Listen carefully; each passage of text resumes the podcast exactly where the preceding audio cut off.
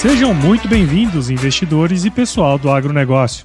Esta é a série Panorama Econômico e o Agronegócio do podcast EcoAgro Talks, que é oferecido pela EcoAgro e é o resumo da reunião semanal do time da EcoAgro com o economista-chefe Antônio da Luz.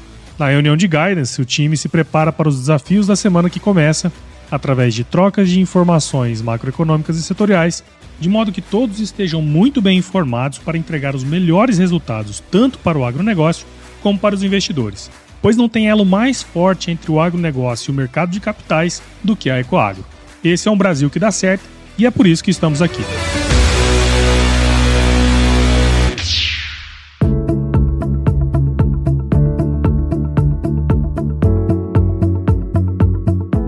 Olá, investidores! Olá, pessoal do agronegócio. Que bom, que bom tê-los conosco nesta primeira semana de maio que é mais curta, porque afinal de contas começa com o feriado do Dia do Trabalhador, dia 1 de maio. Essa nossa reunião de guidance se refere, portanto, a 1 a 5 de maio de 2023, uma semana que, apesar de mais curta, nós temos a definição da taxa de juros tanto no Brasil quanto nos Estados Unidos e os desdobramentos dessas decisões certamente mexerão bastante nas expectativas, no mundo político e nas decisões de posicionamento de cada trader, de cada investidor e do pessoal do agronegócio, porque afinal de contas, mais do que nunca, a atenção redobrada em virtude da queda dos preços das commodities no Brasil, o que falaremos disso novamente, traremos um update a respeito desse sentido. Agora, eu já quero aqui, é, trazendo o principal assunto da semana, que é a decisão do Copom e do Fed, eu quero uh, falar para vocês que, na minha opinião, e é um consenso no mercado, não teremos alteração na taxa Selic. Ela deverá ser mantida em 13,75. Não, é, não só essa é a expectativa do que vai acontecer, mas também era o que eu faria se tivesse é, lá no lugar daqueles que precisam escolher, é, tomar a decisão no colegiado, no Copom. Era isso que eu faria. E vou dizer mais para vocês. Vou trazer aqui o que eu acho que vai vir no comunicado. Logo após a decisão, virá o comunicado. E eu aqui quero trazer é, o que eu acho que vai estar escrito para que você já possa se antecipar. Olha, em primeiro lugar, eu acho que o, o, o Copom ele vai discutir uma melhora no setor bancário americano e europeu. Em que pese nós tenhamos algum nível de incerteza ainda, porque principalmente nos Estados Unidos a tomada de liquidez por parte dos bancos ela continua, ela não cessou. Ainda assim, há um entendimento geral de que a maior parte do risco já foi incorporada, já foi tomada e não tem no horizonte de ninguém neste momento uma volta à quebradeira bancária. Até porque os bancos tomaram bastante liquidez. Quando eu digo ninguém, eu me refiro a ninguém que opera no mercado, no dia a dia, que está lá no campo de batalha. É, lógico que sempre tem aquelas pessoas que estão sempre prevendo uma tragédia e elas todos os dias anunciam uma é, que vai acontecer, tem hora que elas acertam, né? Agora, é, saiu do radar o risco iminente de uma quebradeira bancária, seja num país, seja em nível global. Então, isto certamente será algo que o Comitê de Política Monetária irá se debruçar sobre uma melhora na, no ambiente externo que trouxe uma eh, tra trazia um nível de risco agregado para todas as economias. Em relação ao cenário doméstico, eu acredito que o Copom ele avaliará uma, uma desaceleração que houve principalmente no setor industrial, mas também ele trará uma perspectiva, uma preocupação, deverá demonstrar uma, uma, uma preocupação com a continuidade da última reunião para cá, da elevação das projeções de inflação, seja para 23, seja para 24, é, expressas é, no, no relatório Focus a cada semana, aonde a inflação, o IPCA, ele vem aumentando. Já estamos há quatro semanas elevando a, a, a projeção para 2023, que já passa dos 6%, já estamos em 6,04%, e para 2024 nós temos um, uma expectativa de 4,18% e 2025 4%, bem como 2026. Ou seja, o que, que nós estamos vendo aqui? Embora nós estejamos percebendo uma, uma desinflação, tivemos o IPCA 15, eu já vou comentar sobre ele, nós temos uma perspectiva de que esse processo de desinflação ele irá ceder e teremos uma retomada da aceleração da inflação sobretudo no segundo semestre de 2023. Nós temos um papel dos preços administrados, cuja a projeção ela é elevada. Os preços administrados eles, deve, eles estão aumentando há 21 semanas consecutivas. E, o, e, os preços do, do, administrados eles são 25% do total do IPCA. Então, é, um aumento de 10%, ele vai contribuir com 2,5% de PCA. Só ele, só o, o grupo administrados. Então, é, são 21 semanas. E lembrando, tá? No momento que nós estamos, é, que você está recebendo é, esse podcast, nós ainda não temos o, o relatório Focus da segunda-feira, dia 1 de maio, que nem virá, né? Virá no dia 2. Agora, nós estamos falando, portanto, tra trazendo os dados divulgados na semana passada. Então, pode ser que esse, essa quarta semana de PCA é, em elevação ele pode para 23, evidentemente, ele pode vir a quinta semana. É, essa vigésima primeira semana que eu me refiro para preços administrados poderá virar, né? É, vigésima segunda semana. Então, os preços administrados estão em processo de elevação constante. E isto deve pressionar, principalmente no segundo semestre, é, a inflação. E nós deveremos ter uma retomada. Então, o Banco Central ele fica é, com o seguinte pensamento: como é que eu vou baixar a taxa de juros se a perspectiva está desancorada, se as expectativas de inflação, seja para 2023, seja para o horizonte relevante, estão desancoradas. Então, eles é, é, é, seguramente eles deverão trazer é, este argumento como um, um dos para ter a taxa de juros mantida. E lembrando, né, pessoal, só para não deixar essa ponta desamarrada, o grupo administrados, como o próprio nome sugere, ele é administrado por ou seja pelo governo, seja por contrato. Então, independente da política monetária, independente das decisões do, do Copom, eles serão reajustados. Ponto. Então, nós temos, por exemplo, Uh, o preço dos combustíveis, a gasolina em particular, ela pesa bastante. Uh, nós temos a energia elétrica residencial, que também é reajustada independente da, da política monetária. Nós temos os planos de saúde, que está vindo uma bagatela pela frente. Nós temos os remédios, os produtos farmacêuticos. Depois nós temos o transporte urbano.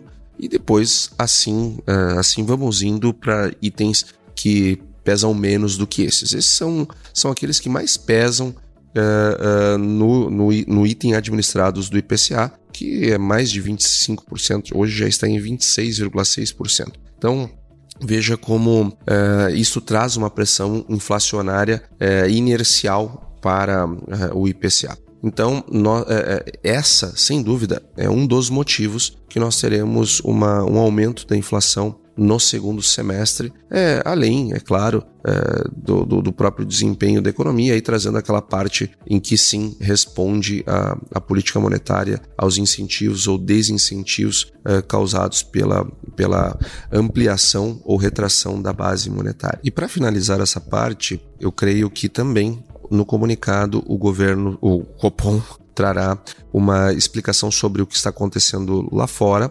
falando dos juros é, de outros países, falando das condições ainda diversas no sistema financeiro global, embora é, o risco ele esteja por hora afastado, nós temos ainda uh, condições adversas. E o crédito, né? O crédito que não só no Brasil, mas no mundo inteiro, ele tem trazido uma, uma preocupação maior em que pese esteja ocorrendo uma desaceleração na concessão doméstica de crédito. Então, esses pontos me parecem os mais relevantes e que o Copom deverá trazer no seu comunicado falas nesse sentido. E claro, por fim, ele vai reafirmar a sua preocupação uh, e, e com as metas, com o seu objetivo e trará com clareza uh, uma posição de que fará tudo o que, é, o que for necessário para que haja as, tanto uma, um processo de desinflação compatível com a expectativa, mas também a, a própria ancoragem das expectativas uh, de longo prazo. E, e, vai certamente manter esse recado que tem sido uma constante nos comunicados. Né? O, o, o Copom tem sido é, demonstrado uma vigilância muito forte, dizendo: olha, eu vou continuar vigilante e vou fazer o que for necessário para que haja um processo de desinflação adequado e também uma ancoragem das expectativas de longo prazo. Então, este me parece ser a tônica do comunicado do, do, da próxima reunião, que, ah, justificando a manutenção dos 13,75, que aliás era o que eu faria se votasse no Copom, independente do gosto das pessoas. É, é bom lembrar também, nós falamos muito, já, já tratamos disso em reuniões anteriores, eu só quero é, chamar a sua atenção e, e, e trazer a sua curiosidade. Observe, é, observe os resultados de algumas empresas que operam mercado de capitais. Reparem, reparem, não vou citar nomes aqui, mas observem a, a queda enorme do, do, do resultado de determinadas empresas bastante conhecidas que operam o mercado de capitais brasileiros, é, corretoras, enfim, bancos, observem os seus resultados. E depois de observarem, reflitam: será que juros é bom para rentista? Será que juros altos são bons para investidores, para os capitalistas, para os rentistas, para todos esses istas que o pessoal adora é, rotular, é, observe, faça você mesmo a sua pesquisa, porque nós tivemos divulgações interessantes na semana que passou, quedas muito fortes. E eu vou dizer mais: é, a pressão para a redução de juro, ela não vem só do governo, não. Tem empresa que opera na bolsa com grande desempenho todo santo dia, que talvez esteja aí se somando ao discurso, justamente porque seus resultados não têm vindo bons e seguramente isso tem a ver com os juros altos. E o que reforça aquilo que nós viemos falando a toda santa semana: juros altos são remédios para curar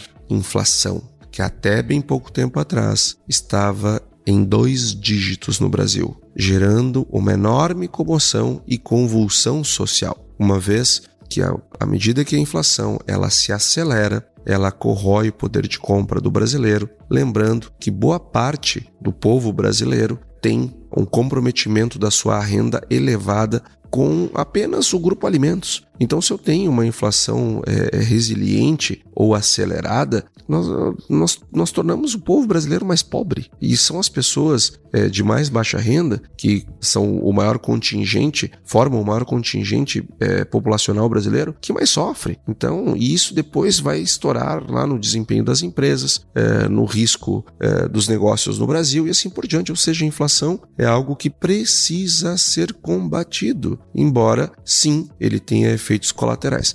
É, agora também para finalizar essa parte, eu quero deixar aqui muito clara a minha posição. Por outro lado, tá? Começamos a ver no horizonte uma possibilidade mais concreta de redução de juros na segunda metade deste ano, é, mais é, precisamente lá no último quarter. Começa a aparecer a surgirem dados é, que apontam nessa direção e eu vou falar deles agora. Ecoagro o elo entre o agronegócio e o mercado de capitais.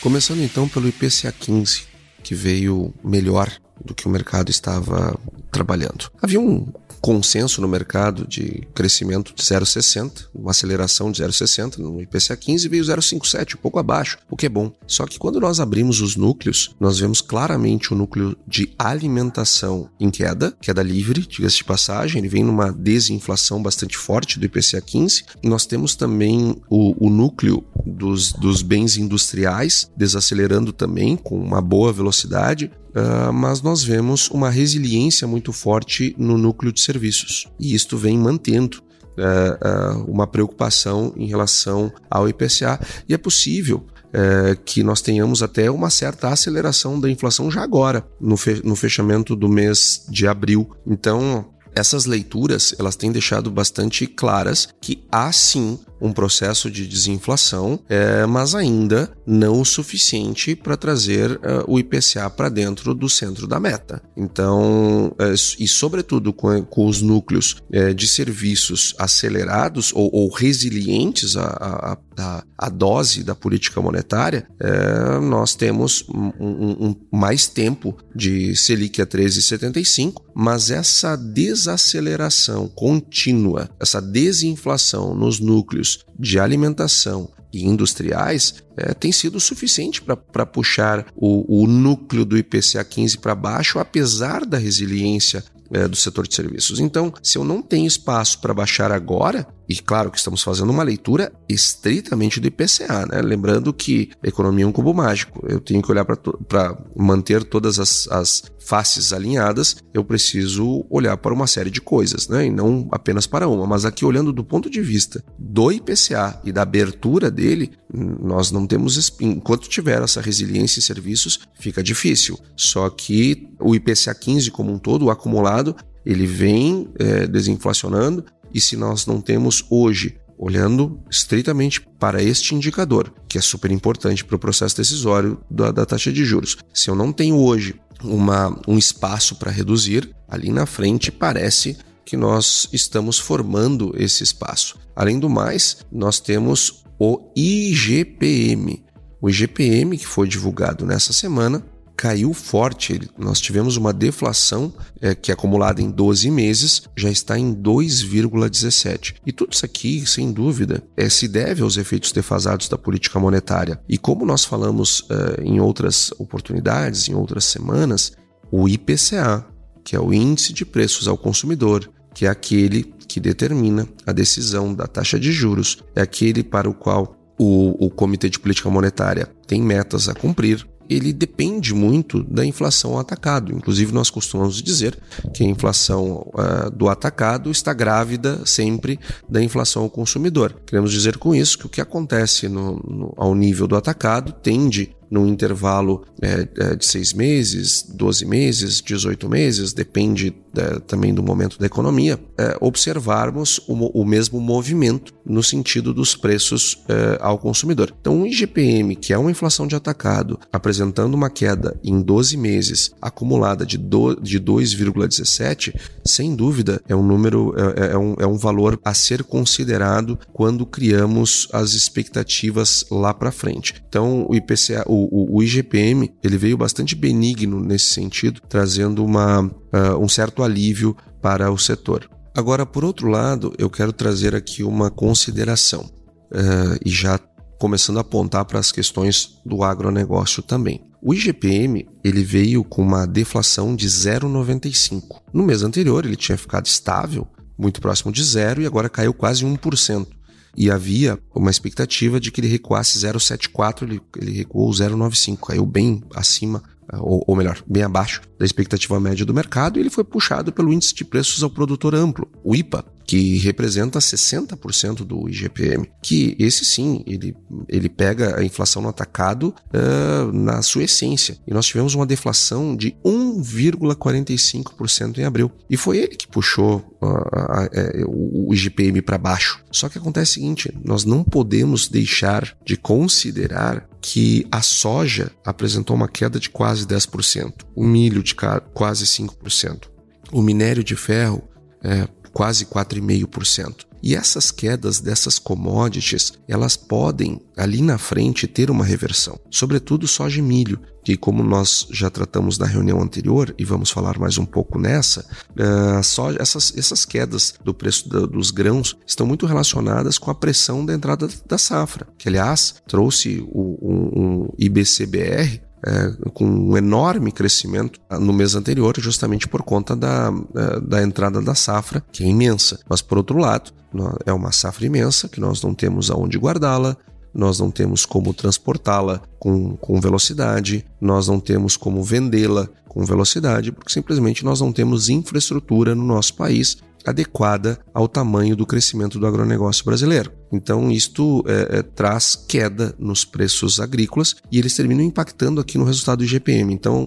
moderação, moderação é a palavra para analisarmos o que aconteceu com essa queda do IGPM. Ele veio abaixo do que o mercado estava eh, esperando, uma queda é, é, robusta, é, e sim, um indicador em 12 meses ele termina equalizando um pouco essas, essas variações, esses momentos pontuais de queda ou de alta. Então ele termina equalizando quando nós olhamos em 12 meses e nós estamos com deflação, o que indica um cenário mais positivo para a inflação lá daqui 12 meses, é, é, lá no horizonte relevante no ano que vem. Então, o IGPM, sim, ele está apontando para um controle melhor da inflação. Então, isto traz também, assim como a leitura do, IG, do, do IPCA 15 que eu falei, que eu fiz agora há pouco, e isso traz um cenário de que, opa, é, e é a primeira vez que eu estou falando isso, hein? É a primeira vez que eu estou trazendo na nossa reunião de guidance, que pela primeira vez estou começando a ver uma possibilidade de se discutir, pelo menos, reduzir juros no último quarto desse ano.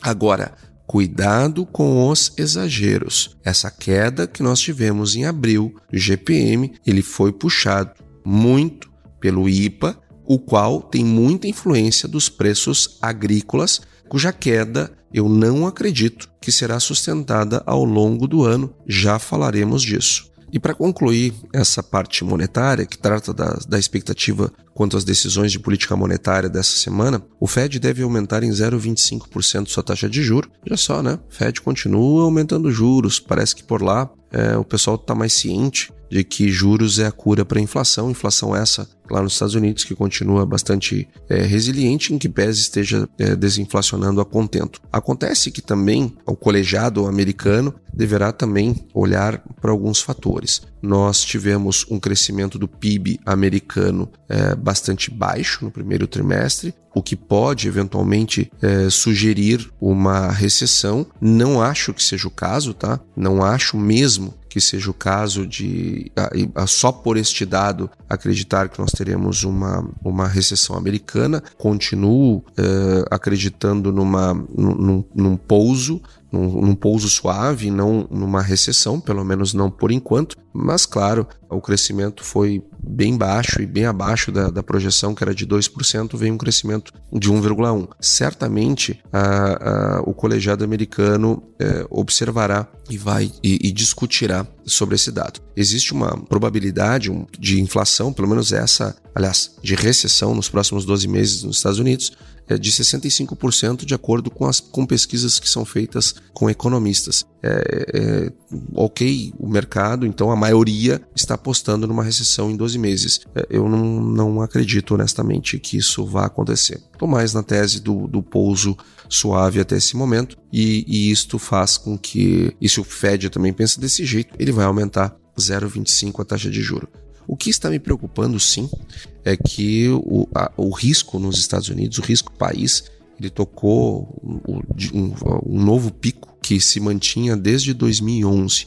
Então, os spreads do, dos, dos credit default swaps, eles atingiram 62 pontos base. E isto, sem dúvida, é algo que será avaliado pelo mercado, avaliado pelo colegiado. Inclusive, a secretária do Tesouro dos Estados Unidos, a Janet Yellen, ela alertou na semana passada que se o Congresso não se preocupar com o teto da dívida do governo, pode haver um calote isso seria uma catástrofe econômica. Ela já vem trazendo isso e trouxe essa ponderação na semana passada também, fazendo com o CDS ele atinge um, um, um pico. Então, uh, aqui também certamente é um tema que no comunicado do Fed esse assunto é, possivelmente virá. Agora, o aumento dos juros nos Estados Unidos de 0,25 nos parece ser favas contadas, é isso que deve acontecer.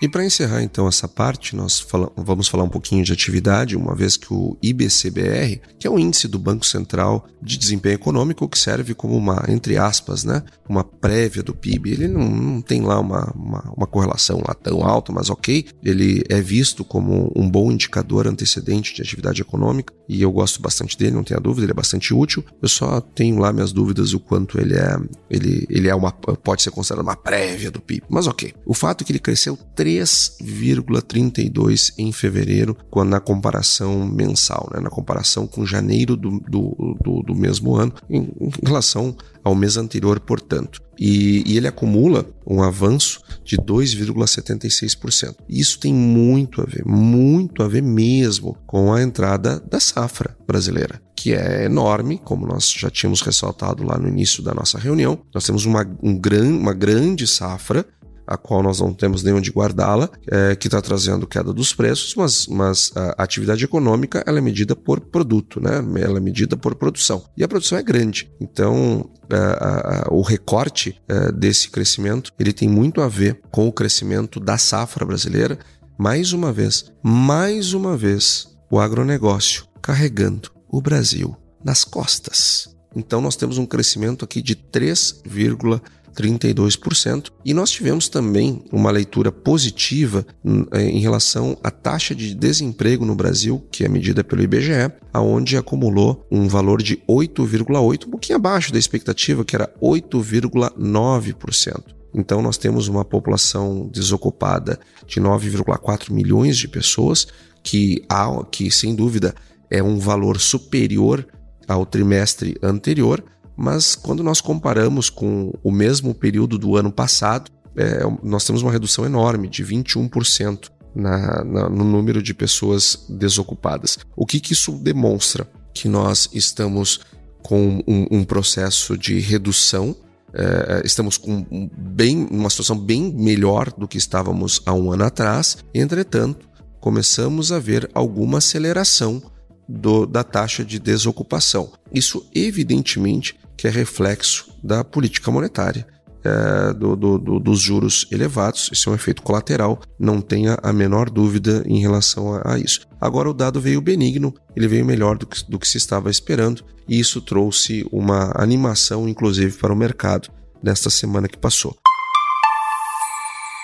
Agora, para finalizar, eu gostaria de falar do agronegócio, eh, trazendo então agora um, uma, um update do que aconteceu nessa semana nós tivemos de novo uma queda muito forte nos preços agropecuários, puxados evidentemente pela soja, que colhemos uma enorme de uma safra, não temos aonde guardá-la e os preços continuam em queda. Essa queda ela foi tão forte nessas últimas semanas que o Chicago começou também a ceder por conta dos preços eh, mais baixos no Brasil. Isso se deve por dois caminhos. Um deles é que o, os preços internacionais continuam bastante elevados. Lá, os preços internacionais de soja continuam muito bons. Os preços estão em queda no Brasil. Então isso abre espaço para arbitragem. Então tem muita gente comprando soja é, no Brasil e vendendo nos Estados Unidos fazendo justamente uma arbitragem. Então, isso segura um pouco a queda brasileira, mas derruba né, os preços no, no, nos Estados Unidos. Outro fator é, que foi baixista para os preços é, em Chicago, que nos últimos sete pregões caíram em seis, com exceção da última sexta-feira, é, é porque nós, a China desacelerou com muita força as compras de soja americana. É, essa época do ano, tipicamente se compra soja dos Estados Unidos. E por que isso aconteceu? Em virtude dos preços mais baixos no Brasil. Então a China, que é a grande compradora de soja do mundo, ela passou a, a comprar mais é, soja brasileira do que soja americana em virtude do spread entre os preços Brasil e Estados Unidos. Então, é, é, isso também refletiu nos preços em Chicago. E por outro lado, está dando uma velocidade, uma, uma ocupação dos portos brasileiros é, nós, a, a, pleno, está todo mundo trabalhando a 100%. Tanto é que estamos fazendo a maluquice de trazer soja em enormes quantidades do centro-oeste, deslocando soja do centro-oeste para ser exportado pelo Porto de Rio Grande, no sul do Rio Grande do Sul, né? o que é uma coisa é, do ponto de vista da eficiência logística, um absurdo. Mas é isso que está acontecendo. Antes de dar a boa notícia, eu quero deixar claro o meu pensamento. Acho que os preços vão continuar em queda. Porque nós temos ainda uma, uma safra de milho no horizonte enorme para entrar, que vai disputar o mesmo espaço. Nós temos que vender é, muito grão ainda para poder acomodar toda essa produção. É, temos um problema de fluxo de caixa estrutural uh, nos produtores rurais nessa época do ano, porque é a primeira vez que estamos vivendo esse processo de sazonalidade no preço da soja. Então isso implica num problema de fluxo de caixa, o que obriga as pessoas a venderem, mesmo que frustrando o resultado anual. Agora, é bem verdade que os preços, os preços atingiram níveis que estão uh, próximos em algum e para uma, uma classe de produtores rurais, inclusive os preços estão abaixo do seu custo de produção. Eu diria que na média os preços bateram no custo é, no, no, no break-even dos produtores. Então isso não faz sentido vender. Então, então segura, né? É, quando chega nesse ponto, segura. É, a boataria nos grupos de WhatsApp, principalmente, é onde reinam as más informações parece um pregão, né? Um grupo lá, a gente vê o produtor dizendo, ah, aqui na minha região tá 130, no outro lá, não, mas aqui tá 120, daí o outro, não, mas aqui tá 110, 120 estava na semana passada, e o outro, não, aqui tá 100, o outro, não, aqui tá 50, daí o outro diz, não, aqui nós estamos doando, não, aqui nós, nós estamos pagando para carregar, ou seja, o pessoal entra numa, numa espiral de desespero, começa a, a, a tumultuar o mercado. Inclusive, nós né, vi muitas informações absurdas a respeito do travamento da safra 24. É, falando lá que produtores travando a 100 reais, 120 reais. Gente, isso não tem o menor fundamento. Não, não, tem, não tem a menor possibilidade de estar acontecendo. Por uma razão muito simples. O sujeito ainda não plantou a safra do ano que vem. Por que, que ele vai travar ela com prejuízo? Se eu, então é melhor não plantar. se, eu vou, se eu vou plantar abaixo do, do custo de produção, por que diabos que eu vou travar um preço abaixo do custo de produção? Então é uma decisão mais racional, é sequer plantar. Então cuidado com essa boataria, produtor rural, operador do agronegócio, investidores. É, cuidado com essa boataria, tá? Isso não, não, não, não leva a nada. É, se utilize de, de boas informações que eu tenho certeza que você fará negócios melhores. E aqui, trazendo a boa notícia, no Paraná o preço parou de cair. Inclusive, expressou é, uma, leve, uma leve alta nesta semana Uh, no mercado paranaense, o que deve começar a, a, a, refletir em outras praças. E isto se deve ao fato de que bateu no break-even. Então, abaixo disso, uh, nós só vamos ver negócios muito pontuais, aqueles que as pessoas não têm o que fazer, precisam vender para fazer caixa. E isso deve permanecer, deve continuar, porém com menos intensidade, com menos oferta. Já começamos a ver a oferta ficar mais restrita, ou seja, os produtores dizendo, ah, eu, eu, a esse preço eu não vendo, simples, o que eu vou fazer, onde é que eu vou armazenar, problema meu, mas eu não vou vender. Então nós começamos a ver esse movimento no, no, no país, o que sugere, sugere que nós possamos estar observando o, o, a parte de baixo do vale dos preços, ou seja, o fundo do poço. Pode ser evidente, evidente que temos que aguardar as próximas semanas para ver se confirma que estamos diante de um fundo de poço. Entretanto, parece que temos o primeiro sinal e meu papel aqui é trazer para você essas informações e dividir a, as nossas expectativas e os sinais que estamos vendo. Tivemos o primeiro sinal em várias semanas de fundo do poço. Se é de fato, não sei. Vamos confirmar nas próximas semanas. Agora que é um bom indicativo, eu não tenho dúvida. Então, pessoal, muito obrigado por ter ouvido até aqui. Eu desejo a todos uma excelente semana e que tenhamos bons negócios e, quem sabe, a confirmação de que sim, batemos no fundo dos, do, do poço dos preços das commodities. Até semana que vem. E aí, você gostou desse podcast? Se gostou, considere compartilhar este episódio com alguma pessoa que irá se beneficiar deste conteúdo e nos ajude a alcançar mais pessoas. O roteiro e apresentação deste episódio foi do economista-chefe da Ecoagro, Antônio da Luz, a produção do Agro Resenha e a edição do Senhor A. Saiba mais sobre a Ecoagro em www.ecoagro.agr.br. Ecoagro, o elo entre o agronegócio e o mercado de capitais.